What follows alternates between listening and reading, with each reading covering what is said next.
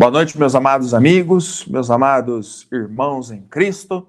Mais uma vez, pelas ondas da internet, como diria o antigo radialista quando falava pelas ondas do rádio, nós estamos aqui mais uma vez transmitindo mais um Conversa com o Pastor. E hoje com um convidado muito especial, muito querido, pastor Carlos Moraes, que é presidente da AMI, da Associação Missionária Independente, também um pastor muito amigo nosso, muito querido. E hoje o nosso tema é agências missionárias. Né? O que faz uma agência missionária? Né? Qual é o trabalho da AMI? E a nossa ideia realmente é, por um período de tempo, aí conversar um pouco, saber do pastor como trabalha a agência missionária, em especial como trabalha a AME, né, todos os projetos da AME, todo o, o, o desejo né, de, de, futuro que a AME tem para servir a Deus através é, de missões. Então, inicialmente, está aí o pastor Carlos Moraes. Pastor Carlos, muito boa noite. É uma alegria muito grande ter o irmão aqui com a gente. Muito obrigado. Seja bem-vindo, pastor. Eu que agradeço, pastor Mário. Eu, eu tenho acompanhado pelo menos uma parte do que vocês já fizeram é, é uma, uma fonte de conhecimento, a gente acaba conhecendo um pouco mais da, do trabalho que está sendo feito, informativo e, ao mesmo tempo, instrutivo e desafiador, né? Porque eu sempre tive comigo que testemunhos pessoais não salva ninguém, mas edifica muito a nossa vida espiritual, o nosso crescimento. Você vê o que Deus faz na vida de alguém, é, mostra a grandeza de Deus, né? E todo uhum. ministério, todo projeto, tudo aquilo que Deus colocou no coração de alguém, acaba se tornando uma ferramenta de edificação que Deus usa. Se a gente uhum. prestar bem atenção na nossa vida cristã, ao longo de anos, você vai perceber que Deus usou é, é, para nos abençoar de uma maneira assim especial, testemunho de pessoas que estão contando da sua vida, não para o orgulho, mas para mostrar o que Deus fez, o que Deus quis dele, né? E quanto mais tempo a pessoa tem vivido nas mãos de Deus, mais história tem sido escrita. E eu sempre uhum. digo, né, que a, a história da igreja é a história de cada um de nós que fazemos parte do corpo de Cristo ao longo da, dos séculos, né? A história geral é tão grande que ninguém talvez vai visualizá-la por todo, mas o foco na vida de cada um mostra de uma maneira condensada aquilo que Deus faz no mundo todo. Então eu creio que é muito bom, é uma oportunidade agradável estar com os irmãos aqui hoje à noite. Amém. Muito bem. E o pessoal que está nos vendo, né, tanto pelo YouTube, está sendo transmitido pelo YouTube da nossa igreja e também pelo Facebook, Igreja Batista Independente no Parque São Sebastião. Depois você ajuda nós aí, né? Curte tanto o YouTube quanto o Facebook nas páginas, tá bem? E também, pessoal, você pode estar participando aqui da conversa, mandando né, a sua pergunta para nós. Como a dona Valentina mandou agora aqui, a minha querida mãe, que obviamente é, é, é audiência cativa aí, né? Ela manda aí as suas perguntas, tá bem? Ela mandou um boa noite. Temos aí o pastor Maurício, né, do Rocha Eterna, mandando um boa noite para cada um de nós. Então, faça como eles. Mande o seu boa noite para nós, tá bem? Faça as perguntas e o pastor Rodolfo vai estar colocando aí as perguntas para nós. Né? O irmão João Borges aqui da igreja também manda boa noite. O irmão Felipe, uma boa noite, irmão Mário também. Os irmãos que estão conosco aí, preste atenção na conversa, perguntas, porque realmente o convidado é muito especial mesmo. Pastor Carlos Moraes, dentre os pastores da nossa região, tem uma, realmente uma vivência, e uma vivência muito voltada para a área de missões. Depois a gente vai falar um pouco mais sobre isso, obviamente. Meus amados, Hoje, falando um pouco sobre as associações missionárias, né, parece um tema um pouco diferente para muitas vezes pessoas que até não conhecem né, o que é a agência missionária, faz uma agência missionária. Né? Mas as agências missionárias, elas já têm aí uma certa, um certo tempo, né, pastor Carlos, de, de vida, de rodagem, começando lá desde William Carey, né? Agora a gente vai falar um pouco sobre a história das associações missionárias, mas começando desde lá de William Carey, querendo ir para a China, né? E organizando, porque na realidade se viu num determinado momento da história da igreja a necessidade desta criação dessas agências, elas são, como a gente poderia dizer, né, pastor? Elas são junto, trabalham junto com a igreja local para poder se alcançar a missões. É interessante porque a gente vê várias agências missionárias cuidando de vários aspectos de missões. A gente tem agências missionárias que cuidam de traduções da, da Bíblia, agências missionárias de implantação de igrejas, como a AME, agências missionárias que trabalham em, em tribos, né, como as novas tribos no Brasil, enfim. Então, de tudo isso, pastor, a gente poderia já dar um anúncio assim de, de o que faz uma agência missionária? Alguns costumam dizer que a agência missionária é uma muleta. É uma muleta que foi criada para sustentar a igreja. É, eu não sei se esse termo começou a ser usado pejorativamente, que dá, a ideia de ser, mas se a gente pegar aí historicamente, você citou William Carey, você falou, você falou China, mas é Índia, você trocou o país aí. É, você pega a história do William Carey, que para nós é conhecido como o pai das missões modernas, né? Quando você estuda a história das missões, você, você praticamente parte dali de uma maneira mais formal. Ele, ele surge numa época, eu, eu considero assim, William Carey talvez seja aquela, aquele missionário que se tornou um símbolo perfeito da, de missões, porque ele não era formalmente, a princípio, alguém que se esperava dele o trabalho que ele fez então, isso atribui mais a Deus a glória do que qualquer outro missionário da época dele, talvez até posteriormente, né? Porque ele vem de uma época em que praticamente se dizia que os pagãos deveriam morrer pagão, que a fé cristã, no caso da, da nação dele na, na, na Europa, na, na Inglaterra, eh, tinha uma visão distorcida né, de, de mundo. E ele vai, então, para a Índia por um chamado muito especial, era um sapateiro, uma pessoa muito simples, mas que amava a geografia, né? Vamos dizer, seria a geopolítica de hoje, olhava o mundo, olhava para o mundo, orava,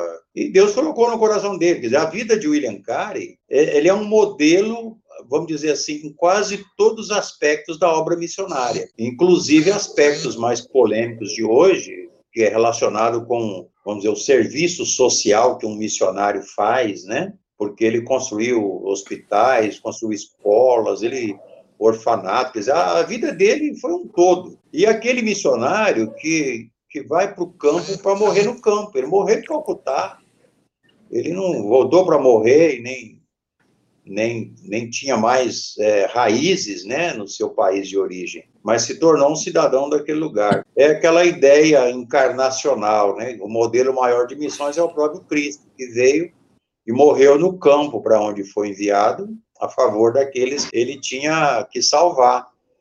Então acabou sendo uma, uma, um modelo perfeito. Talvez não teria missionário melhor para ser escolhido, né?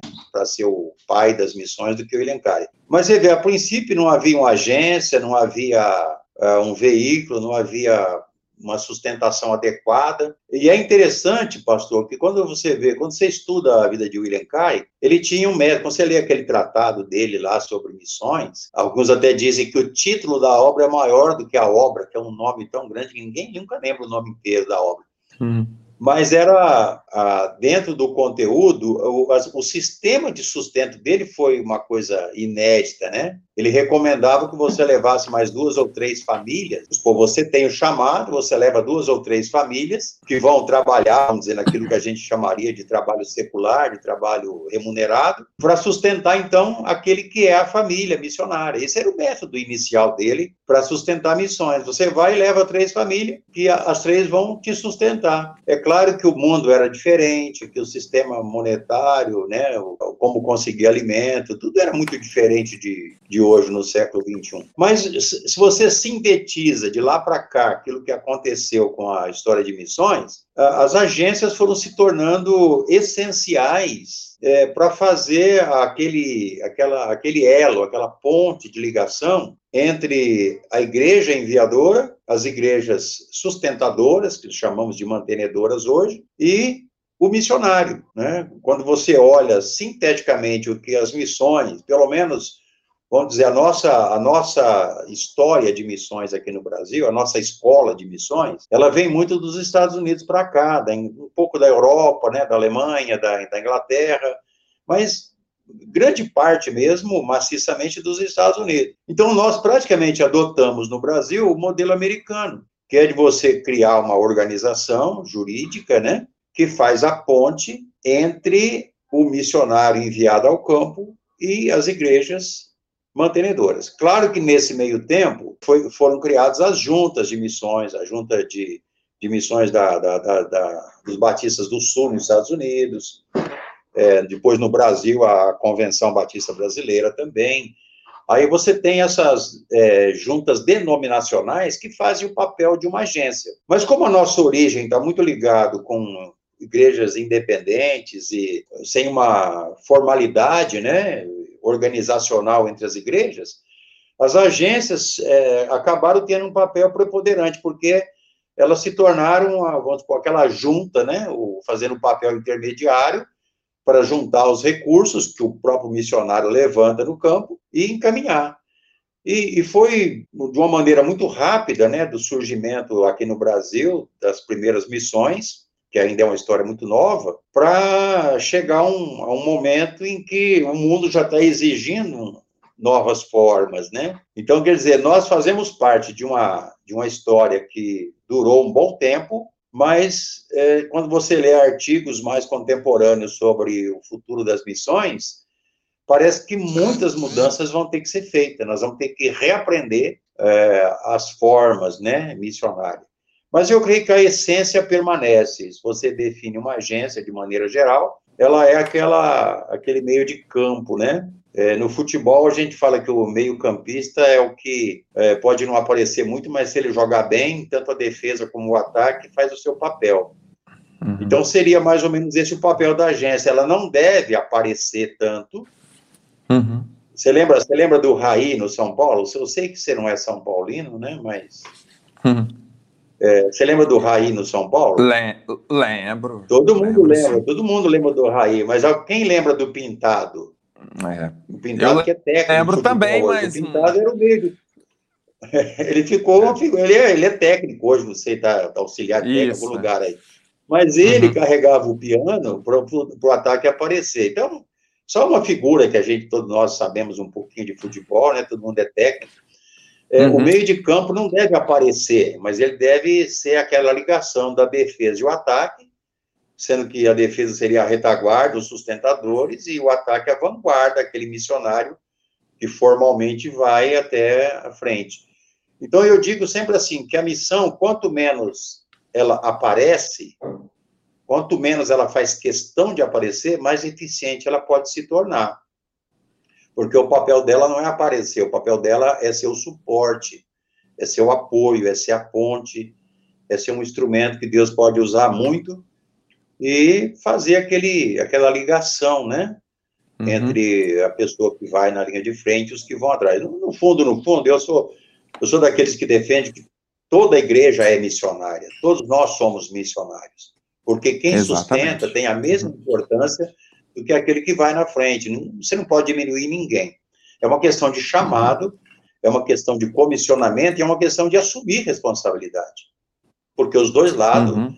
qualquer um deles que perder a responsabilidade, arrebenta a corda, a corrente de trabalho. Então, a agência, sinteticamente, historicamente, ela, ela teve é, um papel importante. Você vê poucas missões aparecem muito na história de missões mas elas sempre estiveram ali meio na sombra, é, se organizaram, se tornaram suporte, tiveram um papel importante, mas ela deve ficar no seu lugar, né, como uma estrutura é, de ligação para ela então ganhar a preponderância devida no campo. E aí ela tem um papel de apoio muito grande para as igrejas uh, organizadas e para aquelas que estão sendo plantadas né, ao longo do, do, tempo. E como o campo é o mundo, em qualquer lugar que alguém esteja fazendo a obra, está fazendo um trabalho missionário. O pastor ah. Daniel falou um negócio na, na live dele, eh, que eu concordo. Hein? Hoje tem, tem havido muita distorção com relação a isso, é, que ele, ele falou mais ou menos assim, é,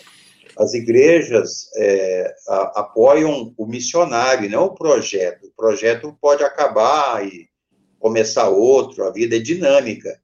Mas a igreja uhum. adota o missionário, ela, ela pega o missionário como parte do ministério dela, e Deus vai dirigir, então, lá na frente, e assim por diante. No, no caso da, da AME, a AME não diz o que, que o missionário deve fazer. Ela, ela, ela aceita o que o missionário decide junto com a igreja enviadora dele, que é a autoridade espiritual uhum. primordial na vida dele. A missão aconselha, orienta, discute, ajuda a clarear, mas ela não define, ela não, não impõe, porque não é o papel dela, né? Uhum. Eu vejo assim, de uma maneira resumida, mais ou menos isso, que historicamente seria o papel. Aí tem muitas histórias, você tem grandes missões, pequenas missões. Só para te dar um exemplo aqui que eu acho que cabe bem de você ver o papel da missão, a Igreja Batista Independente de Orlândia, que está com 54 anos. Essa igreja nasceu de uma maneira que você pode dizer assim, só de, bom, toda igreja nasce por causa da mão de Deus. Mas o missionário que fundou a igreja lá, o pastor Bob, ele, ele foi recusado por todas as missões que ele procurou para vir para o Brasil. Ele foi desafiado muito pelo ministério do pastor Jaime Rose, que foi pioneiro aqui na região, que é meu pai na fé também. É, ele queria ir para o campo, mas ele, ele tinha um tumor já na época. Ele tinha diagnóstico de um, não se sabia se era um câncer, que naquele tempo diagnosticava muito tardiamente, né, uhum. tumores cancerígenos. Mas o tumor impedia dele ser aceito, porque a saúde dele não era a saúde adequada para sair dos Estados Unidos como missionário, sair do país. Então, o que aconteceu? Ele, a igreja dele, que ele era membro, criou uma missão para mandá-lo para o campo. Ele foi, até onde eu sei, ele foi o único missionário daquela missão. E veio, e a igreja em Orlando existe, por causa de alguém que tinha um chamado, que foi recusado por agências, porque tem lá, vamos dizer, os seus critérios, né, de aceitar, mas ele não foi uhum. impedido de vir, porque a igreja dele entendia a visão. Então, você volta na, na, no tempo e vê que a importância maior está na igreja enviadora, a igreja local. Uhum. Você não pode tirar o papel da igreja e nem substituí-lo por qualquer agência missionária. Se fizer isso, vai cair numa cilada, num erro, e aí, a, como junta de missões, muitas vezes, algumas erram, determinando o que o missionário deve fazer, sendo que não deve ser um, mas deve ser o missionário junto com a sua igreja. Essa é a minha visão, que eu sempre aceitei, que eu fui ensinado desde muito novo, né? Uhum.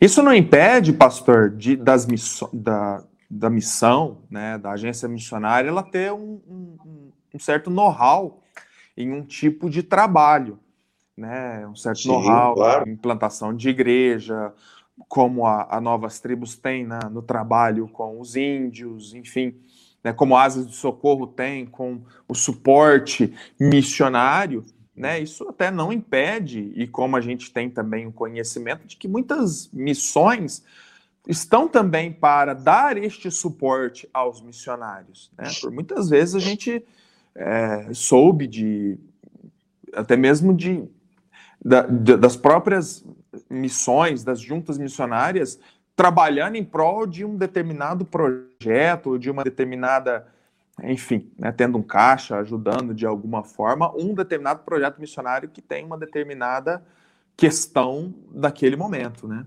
Não, claro, Astro, o que a gente tem que diferenciar interferência na área de chamado e ministério de estrutura de facilitação. Quanto mais estrutura uma missão tem, é, dentro daquilo que ela se propõe como agência, melhor. Claro que se ela. Você pega. Eu, eu visitei quase todas as bases das novas tribos no passado, treinamento deles. Tive lá em Poraquequara, no Amazonas, numa época que a Musa estava fazendo serviço interno lá, dando aula. Para cada tipo de, de ministério, você tem uma estrutura, como você tem missões de apoio, no caso. Você pega a asa de socorro, por exemplo, que é Hoje ela é considerada mais uma ONG do que uma missão, mas ainda faz um trabalho muito excelente na área de socorro, como diz o nome. Ela presta uhum. serviço para as demais missões. Então você tem o treinamento que vem, que pode vir da missão ou das missões, e você tem a estrutura, né, que vai crescendo com o tempo, ela se torna uma facilitadora para aqueles que trabalham através dela. Então, quanto mais específico é o tipo de ministério, mais você pode planejar o treinamento, tá? ou fazer em parceria com outras estruturas. Por exemplo, o pastor Donizete, que está se preparando para a Índia, uhum. é, ele fez um curso recentemente numa missão coreana, lá em Mogi das Cruzes, ficou lá seis meses. É uma missão de coreano, é uma missão até interdenominacional, mas um pessoal muito bíblico, muito é, sério né, na obra. Quando ele terminou lá, ele falou, pastor, tudo que eu sabia até hoje não era nem 1% do que eu tenho hoje como visão nessa preparação transcultural que eu tive. E ali é uma missão de apoio, uma missão que está treinando pessoas de qualquer missão. Então você tem essas, essas estruturas, vamos dizer assim, missionárias, que não pode ser desconsiderado. Então o investimento também nisso, ele é fundamental. Você vai pegando pessoas que vai ficando mais velho, eles se tornam o quê? Elementos é, bem preparados para a preparação dos novos, né? Vai acabando a energia de força, tem gente com força atrás. Tem, é, tem importância sim, não é? Quanto mais estrutura viável tem uma missão, para o propósito dela, estatutário, né, o regimentar, melhor. Não há uhum. dúvida nenhuma disso.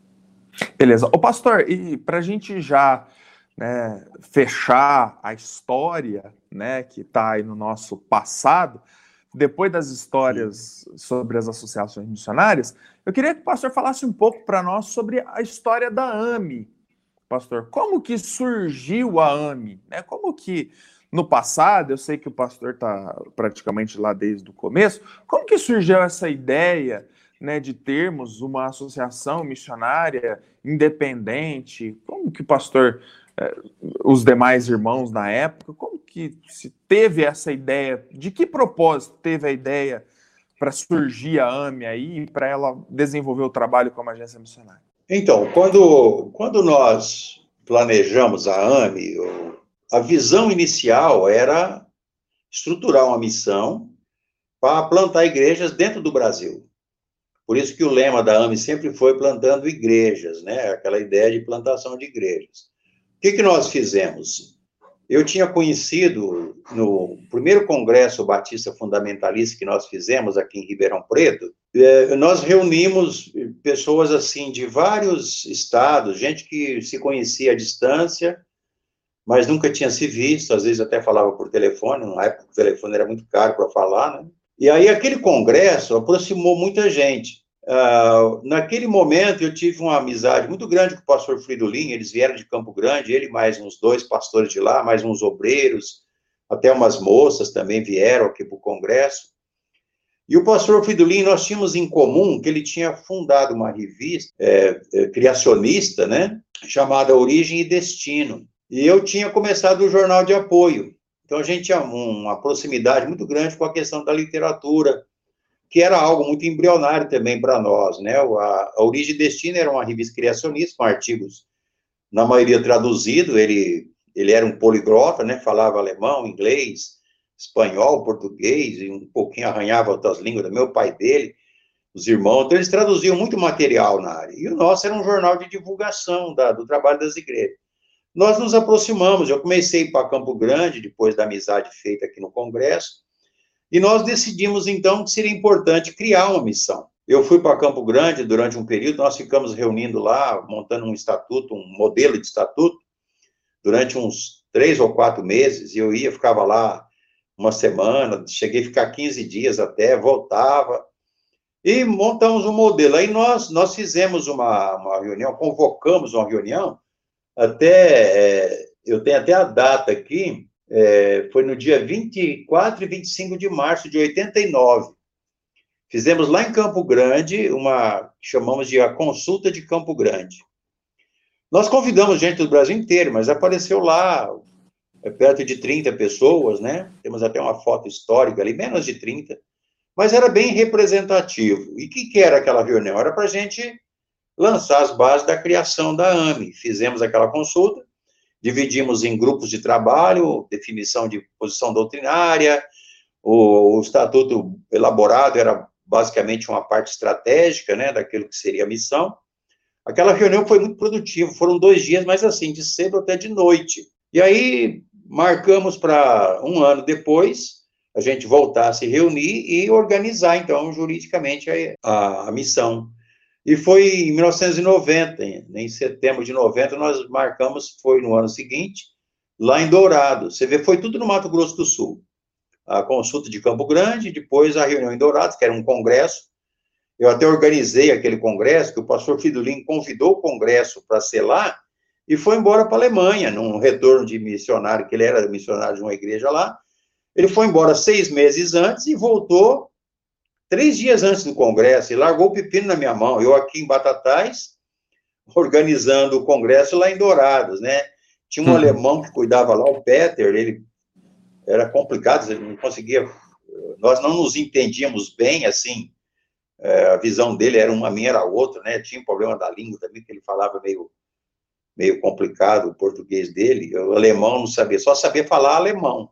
E aí, então, organizamos aquilo, e o pastor Fridolin chegou três dias antes, e naquele congresso lá, o pessoal da região estava em peso lá, né? Inclusive, o pastor Jaime foi pregador, tinha pastores de São Paulo, e nós reunimos ali os três movimentos batistas fundamentalistas naquele evento.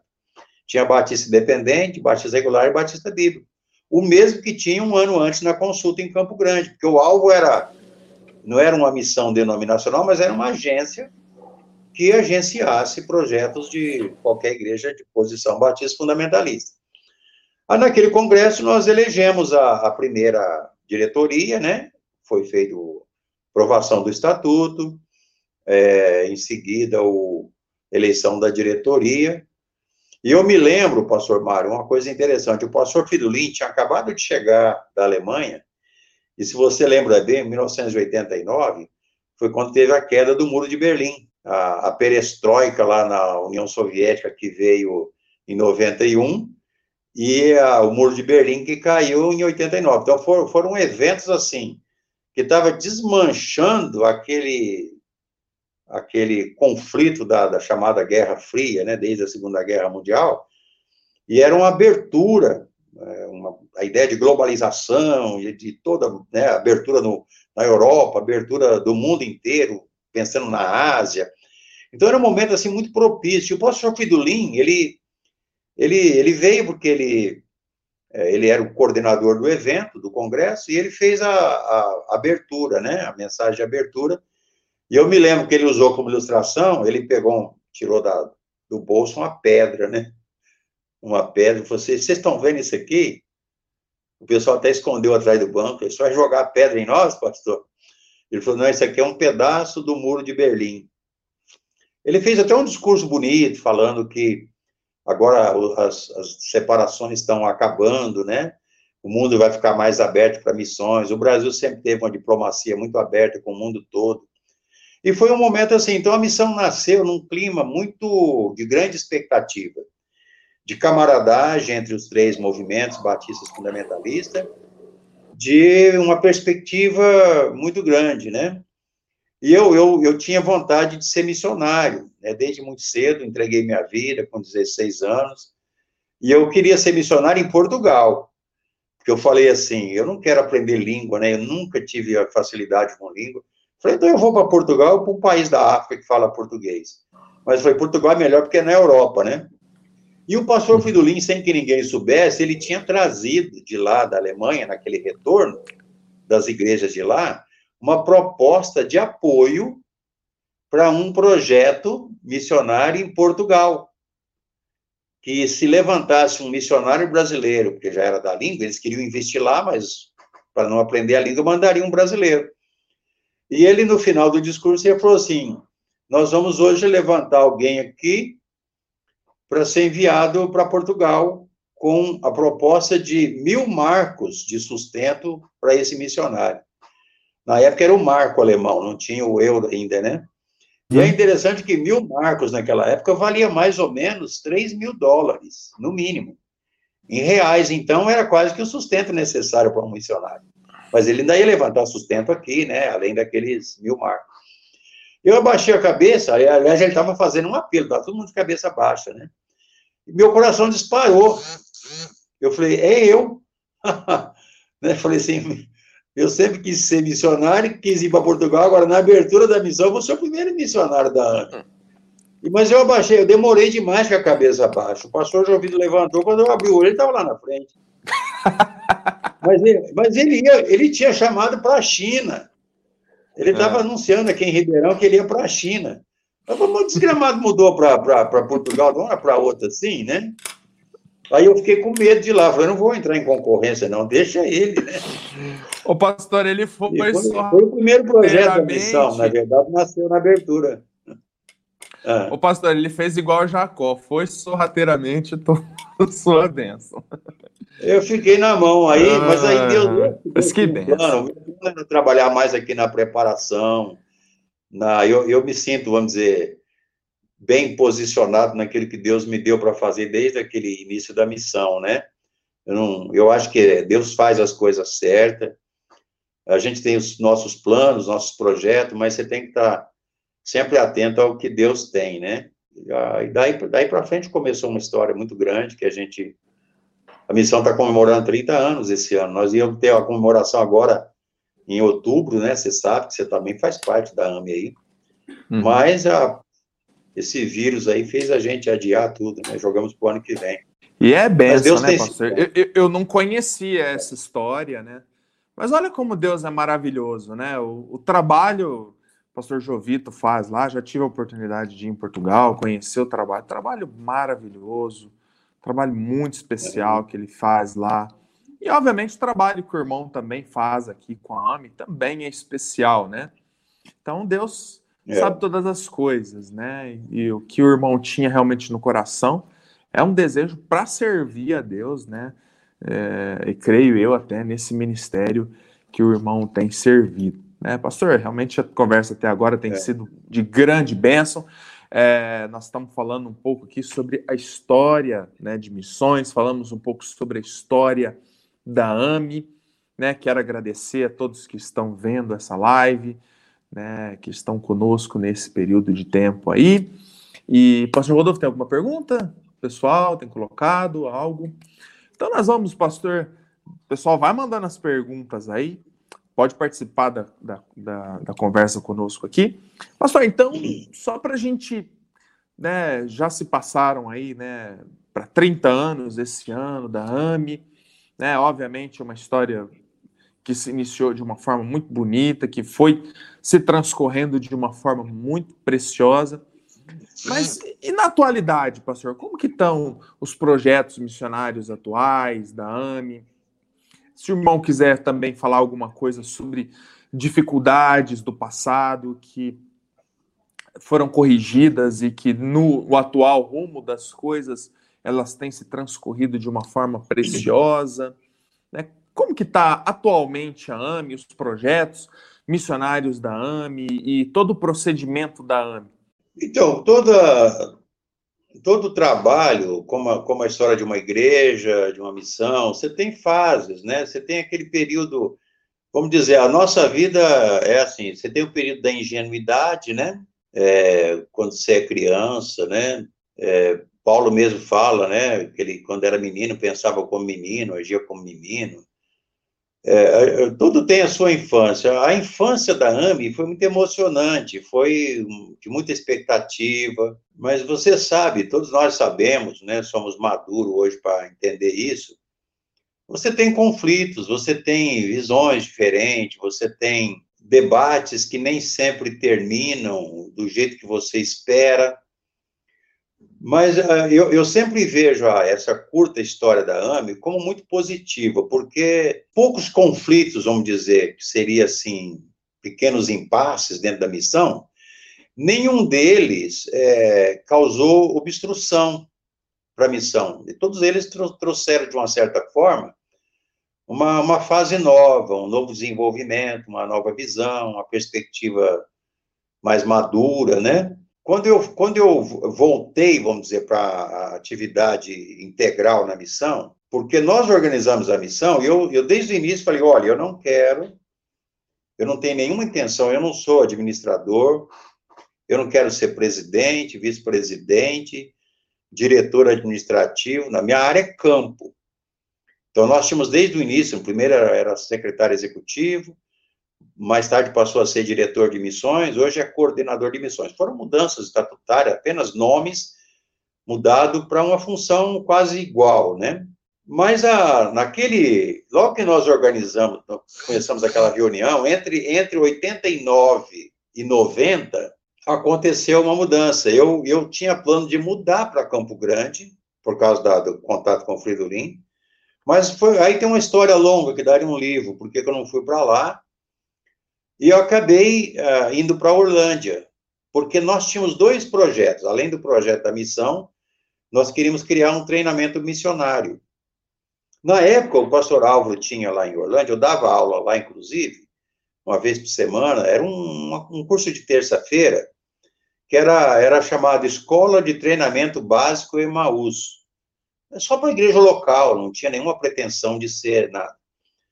Mas nós tínhamos, eu tinha no papel projeto do seminário Emaús. Eu estava fazendo aquela pós-graduação em missiologia lá em Viçosa, na época foi 88, 89, na verdade, ah, eu entrei até um pouco em 90, eu acabei atrasando um pouco, era dois anos, acabei ficando três, por causa de dificuldade de ir para Viçosa, era muito caro o curso, tinha viagem, estadia lá de. Cheguei a ficar 15 dias, às vezes, lá, pelo menos uma semana cada ida. E aí, naquele momento, eu estava fazendo tudo isso. Como não fui para Campo Grande, fui para Orlândia. Trabalhar como pastor auxiliar ali e organizar a formação basicamente daquela final, finalmente do estatuto, da missão e organizar o, o seminário. O, o, seminário, na verdade, começou é, um ano antes da missão, começou em 89, no ano que a gente estava organizando a, a missão, e a missão em 90. Nasceu quase junto. Foi quando veio o pastor Saraiva para Salles Oliveira, como missionário pela AME, foram aqueles, o Jovito se preparando para Portugal, Aí começou a nascer os primeiros projetos ali. Vamos dizer, aquela fase que era muito, muito cheio de emoção, né?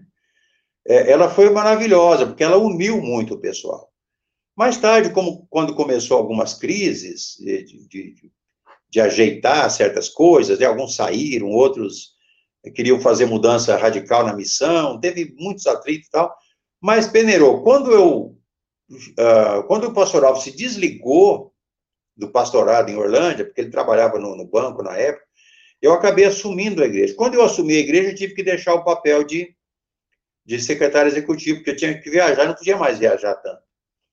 Na verdade, ele entrou nessa função e eu fiquei no pastoreio da igreja. Nós mudamos, eu fiquei no conselho, né, e ele entrou para a diretoria. Ele tinha sido presidente, o primeiro presidente foi ele na missão, lá nessa eleição primária, né? Aí, mais tarde, foram entrando outros aqui da região, o pastor Oswaldo veio para a missão, outros. Para lembrar a sequência aí seria difícil, mas tem tudo registrado isso. Até que, quando eu saí da missão, aliás, da igreja, e voltei para a missão, foi quando o pastor Oswaldo faleceu, em, em 91, janeiro de 91. Naquele período, começo do ano, foi muito duro aqui para nós na região. Morreu o José Otávio Soria, que era missionário das novas tribos, ele a Cleonice, né, um acidente gravíssimo, morreu ele, a esposa e dois filhos, ficou só o João Marcos, que hoje mora em Araçatuba. Isso. Ô, pastor, ah, 15... Oi? Na realidade, foi em 2001, eu me lembro, eu tinha me convertido no final de 2000. O que, que eu falei? 91. O que, que eu falei? Não, é. 91. Eu, eu, não, não tudo não. Foi 2001. Eu, eu me lembro, eu, eu já era, eu era um novo convertido, eu me lembro né, do, do, do, falecimento, tanto do pastor Dosoaldo, que se não me engano, a gente estava indo para Franca, algo assim, tinha um evento lá, né? Eu não lembro se era uma reunião de pastores ou algo assim, e veio a notícia que o pastor Dosoaldo faleceu, né? Enfim. É, ele faleceu voltando de um, de, uma, de, um, um congresso da AMA em Dourados, onde a missão Isso. nasceu. Uhum. E, então, naquele, naquele 2001 foi muito trágico, né? A morte do Zé Otávio. E tem até um negócio interessante, pastor, quando o Zé Otávio morreu, chegou a notícia, né? É, e no, no, domingo, o pastor Dosualdo, na igreja aqui em Batatais, eu estava pastoreando em Orlândia, mas isso nós ficamos sabendo no, no funeral dele, depois de 15 dias depois. Naquele domingo à noite, ele falou na igreja aqui, irmãos, é muito triste a perda de alguém assim. Alguém que é novo ainda, tem toda uma história, mas Deus sabe o que faz. Eu gostaria até de estar no lugar dele, porque lá no céu é bem melhor do que aqui. Né? Ele estava vivendo uns conflitos, coisas de ministério, né? Uhum. 15 dias depois, Deus fala, então vem para cá, já que você quer vir. Ninguém, ninguém brinca com isso, né? A gente até hoje lembra como se fosse uma brincadeira, mas é lógico que ele estava falando sério, né? Uhum. Mas ele acabou falecendo 15 dias depois, né? E a morte dele estava num processo de mudança estatutária da missão. Nós estávamos caminhando num processo de criar o coordenador de missões, fazer aquela a primeira grande mudança que a missão teria, seria naquele momento, e ele morre. Ele seria o primeiro coordenador de missões, que seria é, o diretor né, de missões a princípio. Ele estava preparado, ele ia deixar o pastorado em Batatais, tinha dois candidatos aqui, o Sintra e o, e o Paulo Dias, que seria para trabalhar com ele, ele passaria a ser um segundo homem, ia se levantar sustento e dedicar integral. Ele falece na volta daquele evento. Uhum. Conclusão, encurtando a história, o, o, na época o pastor Paulo Castelã, é, o vice-presidente era o pastor é, José Cristóvão, o, o pastor Oswaldo presidente, ficaria mais um mandato, depois ia assumir a função ministerial. O, o Zé Cristóvão era o vice-presidente, lá de Santa, já faleceu também, e era o, o, secretário executivo, o secretário, acho que era o, o, pastor Paulo, e o administrativo era o Antônio Pupim, ou vice-versa, os dois estavam nessa área, um secretário e outro. O que aconteceu? O pastor Alves era o executivo, né, naquela época. Aí ele tinha saído da missão, e com a morte dele, o pessoal falou: agora você vai ter que assumir a função que ele ia. Eu estava pastoreando em Orlândia tinha saído de uma crise violenta lá em 98, uns problemas seríssimos. Ah, eu falei, não, mas eu não vou sair agora, né, porque ah, nós estamos numa, numa, transição, agora resolvemos um problema sério aqui, mas não houve jeito. Eu fiquei um ano orando e eles me insistindo, né? E aí, acho que Deus acabou dirigindo mesmo, não tinha jeito. Eu acabei de lá, então, saindo como missionário. Eu estava com 50 anos, né, completando 50 anos. Isso já, já vai para 17 anos, isso, né? Já faz um tempinho. E fiz aquela mudança. Então, aí foi uma nova fase da missão. Nós tivemos mudança estatutária, mudança regimentar. De lá para cá já tivemos mais uma mudança. Agora, três anos atrás, né? Quando você, inclusive, estava entrando na AMP. E, e, essas mudanças, elas, elas são algumas exigências legais e outras atualização de formato, né, de, de forma de trabalhar, porque acaba sendo exigido. Então, vamos ver, hoje eu poderia dizer que a, acabou a adolescência, a infância, a edição pode estar na idade adulta, né? Uhum. Os problemas hoje já são de gente grande, né? Coisa para resolver. Mas é, eu creio que todos que passaram pela missão, todo mundo teve uma contribuição muito grande. Se você for levantar o histórico aí, Deus tem usado muita gente ao longo desses 30 anos. É uma história muito boa que a gente poderia. Isso está sendo registrado. Um dia, quem sabe, isso vem tudo à tona, né? Hum, verdade. Ô, pastor, temos um. Temos a pergunta aqui de um irmão, pastor Maurício. Eu estudei junto com o pastor Maurício e todas as vezes que a gente sentava lá no fundo, eu, ele e o irmão Luiz Carlos. Aí todas as vezes que ele tinha uma pergunta, ele levantava a mão e falava assim: ó, uma curiosidade. para o professor. Então ele tem uma curiosidade agora, pastor, que ele queria saber aqui os critérios da AME para os pastores implantadores de igreja que, se, que gostariam de se é, associar à AME, né? E qual é o, benefício né, em se associar né, com a missão, a Associação Missionária Independente? Como funciona, pastor, a questão da associação com é, a AME? Como funciona? Bem, pastor Maurício, a gente tem, hoje nós temos um, um documento, né, que tem lá todos os, os detalhes, né, para quem realmente se é, pretende ingressar, mas eu vou te dar aqui uma pincelada daquilo que, que é a essência. Isso já, até antes dessa última mudança, basicamente era a mesma coisa, não houve muita mudança. Ah, aquela primeira mudança que nós tivemos um tempo atrás, a AME hoje não, não tem missionário só plantando igreja. Hoje ela pode ter missionário para qualquer área, só que isso não é muito divulgado, Até porque a missão ficou mesmo conhecida dessa forma, né, com plantação de igreja. Mas hoje, qualquer tipo de projeto pode vir para a AME, não há problema.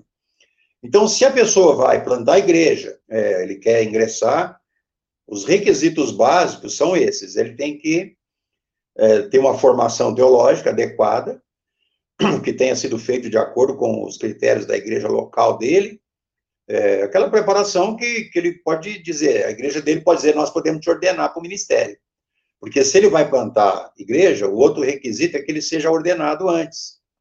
Então, ele tem que ter a formação, de acordo com a igreja dele, para ele passar pela ordenação ministerial, pastoral. Ele tem que ter é, uma apresentação formal da igreja, igreja enviadora dele, tudo por escrito, documentado. E se ele vai para um trabalho transcultural, a missão hoje exige dele um treinamento, como esse que o Donizete fez lá na missão coreana, pode ser feito em qualquer lugar. Nós estamos tentando estruturar na AME um treinamento né, transcultural, quem sabe nos próximos anos. Já tem muita coisa andando nessa direção, de dois anos para cá, mas é, é, quanto mais preparo o missionário tiver no ingresso, melhor. Então, o que, que a missão oferece? A missão hoje oferece a estrutura dela, porque você vê hoje, a missão tem mais ou menos 240 igrejas que apoiam projetos dentro da AME, né? Tem, tem algumas que apoiam dois, três projetos, outras apoiam vários, né? Tem igreja que apoia quase todos os projetos da missão. Todos, todos, acho que não tem nenhuma que apoia. Até porque tem origens diferentes dos missionários, né? Onde... Mas esse, esse know-how, vamos dizer, da missão ter essas igrejas, quem trouxe a maioria dessas igrejas foram os próprios missionários.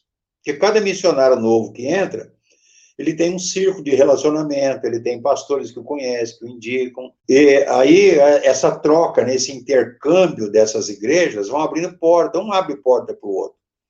A missão apresenta formalmente, né, o missionário, quando ele é admitido, ele tem uma reunião, ele fazemos toda a documentação, eu participo da orientação, a montagem do projeto, é, respondendo aí a pergunta do, do pastor, nós temos um, um roteiro para ele montar o projeto, seguir mais ou menos ali, né, o, uma, uma, coisa mais ou menos padronizada, né, ele pode fugir, não tem problema, mas aqueles elementos precisam constar do projeto. Quando isso termina, que nós já temos toda essa documenta, documentação pessoal dele, certidão de casamento, né, os documentos, conta bancária, aquela coisa toda, que é mais burocracia mesmo, formalidade. Aí a gente tem uma reunião pessoal depois disso, né, com o casal, uma entrevista, eu, na, na minha função, participo sempre, mas às vezes alguns outros diretores, a gente leva alguns para participar, temos contato com o pastor da igreja enviadora. Aí tem uma série de, de procedimentos, né, que praticamente quase todas as missões fazem a mesma coisa nessa, nessa área. E aí uhum. ele tem aquela fase inicial, que é levantar sustento. Eu lembro que você perguntou, você falou para o Daniel que ele foi um dos que mais viajou, né, levantando sustento, conheceu Isso. Uhum. E tem gente que às vezes, às vezes a pessoa fala assim, pastor Mário, ah, mas aí é uma perda de tempo levantar sustento é uma das fases muito importantes para o missionário, porque tanto ele está conhecendo as nossas igrejas de uma maneira, quanto mais igreja ele visita, melhor, como as igrejas estão conhecendo ele, e há um amadurecimento, uma visão, porque nós somos criados dentro de uma igreja local. Quando você sai, você vai perceber que as igrejas são como indivíduos, elas têm personalidade, ela tem uma forma, ela tem um jeito, e ele vai o quê? Abrindo até a visão dele, o leque dele de, de visão eclesiástica, né? Eclesiológica, para ele ganhar consistência também. Ele vai, isso acaba sendo um preparo, é, uma, uma coisa prática para ele. E todos testemunham realmente que é um tempo muito difícil, mas abençoador, porque ele passa maiores dificuldades às vezes, às vezes não tem sustento, Cada um tem uma história. O Daniel tinha aquela empresa como a sua, até como vocês trabalharam, é, tiveram empresa no mesmo ramo, né? Tá, tá falindo essas empresas agora, hein, pastor? Papel tá. não pode entregar mais, né? É, pastor, outro... tá. Tem que arrumar live agora e chegar no, no cliente é, pelo WhatsApp. Por isso que o pessoal que está nos vendo, né, já curte lá a página, se inscreve na página do, do YouTube lá, porque senão a coisa vai ficar complicada para gente. Então ele tinha essa facilidade, ah, mas quando ele tentou terceirizar o trabalho para outros fazer, a firma quebra, porque ah, é difícil. Não vai para frente. Alguns são, alguns eram pedreiro, outro depende da profissão que a pessoa tem, ele consegue exercer parcialmente é, e levantar o sustento, mas alguns têm que deixar tudo, porque o que ele faz não, não dá. É Às vezes a esposa, a esposa trabalha, ele fica com o sustento da esposa temporariamente.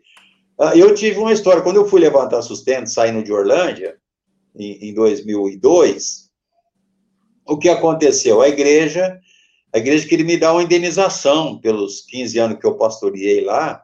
Eu falei, não, mas eu acho que ministério não tem indenização, vocês não me devem nada. Eu acho que isso aí é uma coisa muito, muito. Não, mas nós queremos ajudar, queremos fazer alguma coisa. Aí eu, eu, o senhor falar, a gente faz. Olha só que igreja boa, hein? Aí eu falei, olha, vamos fazer o seguinte, já que vocês querem ajudar, porque já, nós já tínhamos é, em vista de eleger um pastor depois de um ano. Eu ficaria aquele um ano. O Lorival estava lá com a gente, era pastor de jovens, não ordenado ainda, né? Mas trabalhava com os jovens. E acabou sendo o meu sucessor lá. Mas a igreja, então, propôs. Na época, eu ganhava um sustento de R$ 1.300, sustento mensal. Aí, a missão queria me dar 10 mil de, de indenização para eu, quando eu sair. Eu falei, então faz o seguinte, vocês continuam me sustentando por um ano mais e me dá liberdade de viajar nesse começo. E já estava sustentando Lorival como segundo pastor. Eu, quando estiver aqui, faço minha parte. Quando eu viajar, ele está aqui. E aceitaram. Então, quer dizer, diluíram aquilo que eles queriam chamar de indenização é, num sustento é, para mais um ano até que eu levantasse uma base, né? E coincidiu, um ano depois, eu já tinha a condição de perder aquele sustento, né? Ter só o sustento como missionário da igreja local, e já tinha conseguido. Mas missionário levanta sustento a vida inteira, porque você perde um, você perde um pouco aqui, um pouco ali, né? Não ganha de novo. Até quando o missionário entra, uma das perguntas que eles mais fazem, todos fazem essa pergunta. Pastor, quanto tempo o senhor acha que eu vou gastar levantando sustento?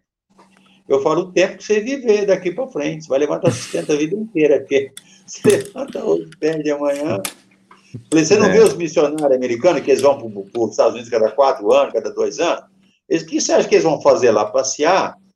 eles vão prestar relatório e recompor o sustento que eles estão perdendo, ou aumentou o gasto deles, porque teve mais filho, teve mais gasto. É, uhum. Você não vai parar nunca de levantar sustento. É um trabalho do missionário procurar mantenedores, tanto para oração como para sustentação. É um é trabalho, verdade. faz parte do missionário levantar sustento. Aí ele fala assim: é, mas pastor uhum. é melhor. Assim, ah, pastor, pastor, a igreja pode mandar embora também. Eu, como pastor, eu perdi sustento três vezes, porque a igreja entrou em, em problema financeiro, tiveram que fazer reajuste para baixo. Você pensa que não? É, é, viver pela fé do mesmo jeito, não tem muita diferença, não. É isso aí. Ô, pastor, falando um pouco de futuro, né? Já, a gente está quase terminando aqui a live. Falando um pouco de planos para o futuro, o senhor que não queria ser presidente da AME, né? Que o senhor comentou no começo, hoje é o presidente da AME, né? Então, o futuro para o irmão lhe reservou essa incumbência. Mas fala para nós aí, pastor, rapidamente, aí, um pouco do, do futuro, né? O que, que a AME espera para o futuro, de agora adiante, né? É, com essa pandemia aí, o futuro ficou uma coisa um pouco, é, um pouco imprevista, né? Mas o que, que a AME tem de ideia para o futuro, de coisas que gostaria de fazer, de agora em diante? O que, que o pastor pode passar para nós aí? O pastor, Deus faz as coisas de um jeito dele, né? Eu acho que essa pandemia veio para a gente adiar mesmo o que a gente ia fazer em outubro desse ano. Muita coisa que a gente está projetando em dois anos, a gente ia formalizar mais ou menos algumas apresentações ali, inclusive estava marcado para ser em Ribeirão, né, o congresso. Vai ser, se for o ano que vem, nós vamos fazer aqui na região. Mas ah, eu creio que essa esse freio pandêmico, né, que a missão e as igrejas tiveram que ter, foi para a gente talvez repensar um pouco mais aquilo que a gente tinha pensado. porque muitas mudanças é, estão ocorrendo, né? Nós queremos, como eu te falei já, engatilhar um pouco mais a questão do preparo, né, do missionário, então um complemento melhor, fazer uma reciclagem também, um acompanhamento mais. Agora, o que nós estamos fazendo aqui, você não precisa ir lá no campo, às vezes, você pode... Eu vou ter uma reunião essa semana, agora, segunda-feira, é, com um pastor, amigo meu, e ele não é missionário, ele é pastor, mas ele falou que ele e a esposa querem conversar comigo, que é uns problemas que eles querem resolver e tal. Eu tenho feito muito isso, de conversa, sim, pessoal, com, com colegas, né? Até com missionários, a gente está sempre em contato. Esse acompanhamento do missionário tem sido muito deficiente. Nós vamos ter que é uma das coisas que vem sendo trabalhada. O acompanhamento e, esse, e essa base inicial que precisa de ter uma melhoria precisa de ter uma conscientização maior. Inclusive trazendo mais a igreja enviadora para dentro dessa participação com o missionário. Tem muita coisa aí embrionária, né? Que nós vamos colocar em prática a partir do próximo encontro que a gente tiver, comunicar isso oficialmente. Então, eu já, eu já comecei a mexer. Eu tenho um caderninho aqui, você quer ver? Aquele fica aqui na minha mesa. Eu sou de papel, né? Aqui, esse caderninho, é. tá vendo? Bonitinho, é pequenininho. É, tá beleza, hein? Cheio de ideia aqui, tá vendo? Aliás, pastor, eu, que, eu até, que pastor que não um... tem um caderninho, ó, o meu aqui, ó. Todo mundo. Eu não sabia da pandemia. A Letícia me deu isso aqui, é da clínica dela. Minha filha caçula é fisioterapeuta. Quando eu mostro aqui, dá para ler aí? Acho que não, pastor. Ah, eu vou ler. I, tá ideias, alguma coisa. Ideias. Eu preguei isso aqui, tá assim. Esse será um guia para registro de ideias. Eu gosto de registrar ideias. Ah, sim. Para esse ano de 2020. Isso aqui foi no janeirinho lá, sem saber que ia ter pandemia. O vírus já estava por aí, a gente não sabia. Tudo na vida começa com boas ideias. Está tudo aqui dentro. Ele fica aqui, do meu lado, junto com a agenda. Junto com a agenda. Eu falo aquele, ah, aqueles é. insights que a gente tem. Eu durmo com um papel assim, perto da cama e uma caneta no criado. Um dia alguém perguntou para mim: Você é psicógrafo? Porque psicólogo acorda de noite e faz uma psicografia, né? Eu falei, não, mas Deus às vezes fala com a gente, quando você acorda lá na madrugada, ele te dá uma ideia. Eu aprendi, anote a ideia, aquele insight na hora, porque depois você não vai lembrar, e agora eu lembro menos ainda, né? É, uhum. Mas, é, quando você tem uma boa ideia, escreve ela na hora. Não deixa na cabeça que ela vai, você vai misturar as coisas. Às vezes, uma frase que você escreve te dá para você fazer uma tese depois em cima daquilo ali. Então, as ideias são muitas, tem muitas coisas projetadas, muitas perspectivas.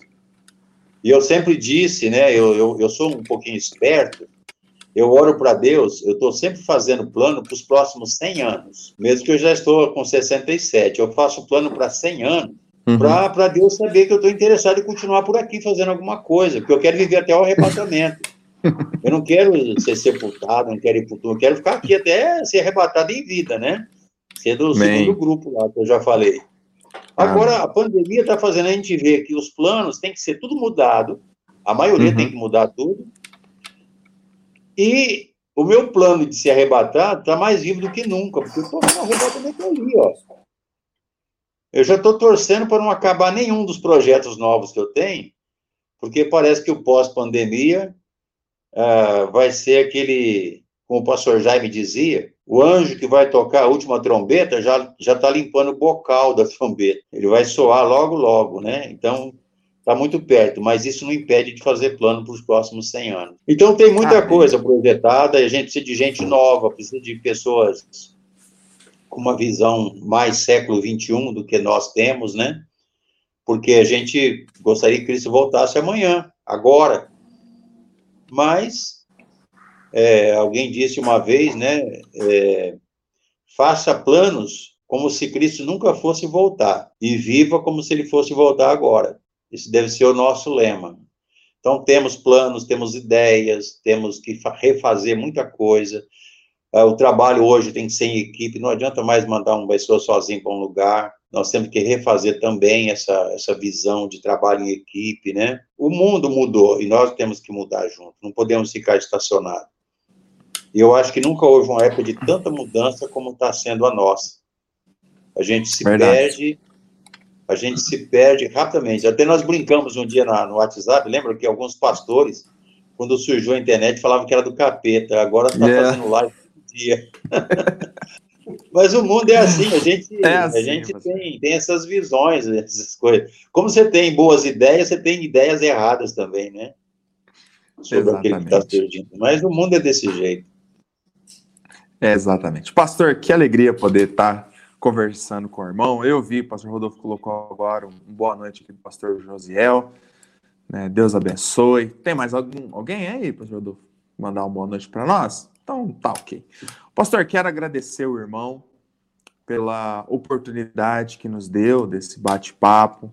Eu creio que foi abençoador para cada um que pôde escutar o irmão contando essas histórias. Creio que cada um pôde ver e entender a importância que a AME a, e a uma agência missionária tem né, para ajuda ao missionário, como o pastor bem frisou, né, é, a, a, agência missionária ela, ela é um meio de campo, ela não, ela não é aquela que envia, quem envia é a igreja local.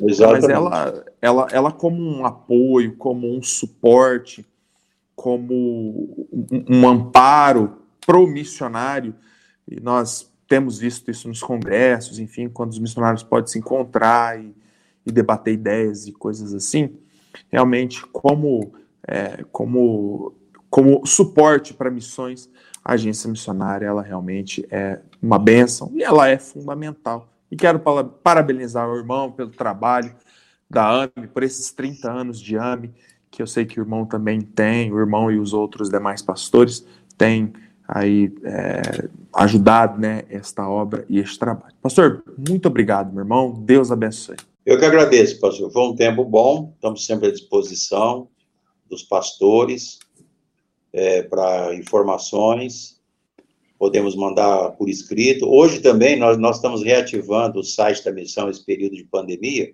Se a pessoa quiser entrar lá, já está mais atualizado, muitos dados estão sendo colocados ainda, mas uhum. o, o Missão AME, né, a, a .com.br está funcionando, está sendo atualizado, e pode procurar informações dos missionários, é, algumas notícias estão sendo postadas com mais regularidade, o estatuto está lá dentro, né? Você pode consultar, o último estatuto já com a reforma, e uhum. muitos dados mais vão ser colocados ali. Então, o site acaba sendo aí uma, uma ferramenta também de, de ajuda, de informação, mas estamos à disposição, sempre que necessário, com é, aquilo que for feito como consulta, nós estamos aqui para isso.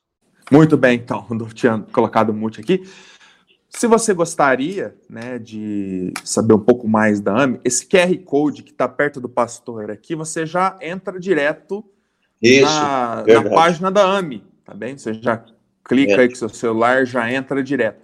Se você gostaria de falar com o pastor Carlos Moraes, bom, o, Rodolfo, o pastor Rodolfo vai colocar aqui, nós temos aqui os contatos, que é o e-mail do Jornal de Apoio, o pastor Carlos também é editor do Jornal de Apoio, depois a gente pode falar um pouco sobre o jornal de apoio, né? Em uma outra live. Tem o jornal de apoio lá, arroba yahoo.com.br, e o celular né, do pastor Carlos. Este celular, WhatsApp, você fala com ele, tá ok? Muito bem. Muito obrigado, pastor Carlos. Deus abençoe o irmão por esse tempo especial. Quero agradecer a cada um dos amados que também ouviram e viram esse vídeo. Logo mais, nós teremos listado aqui no Spotify o áudio, a transcrição do áudio né, desta conversa, e ela vai ficar também armazenada no YouTube e no Facebook Igreja Batista Independente no Parque São Sebastião. Tá feito? Então, muito obrigado né, a cada um dos amados. Põe o pastor de novo na tela aí, Rodolfo.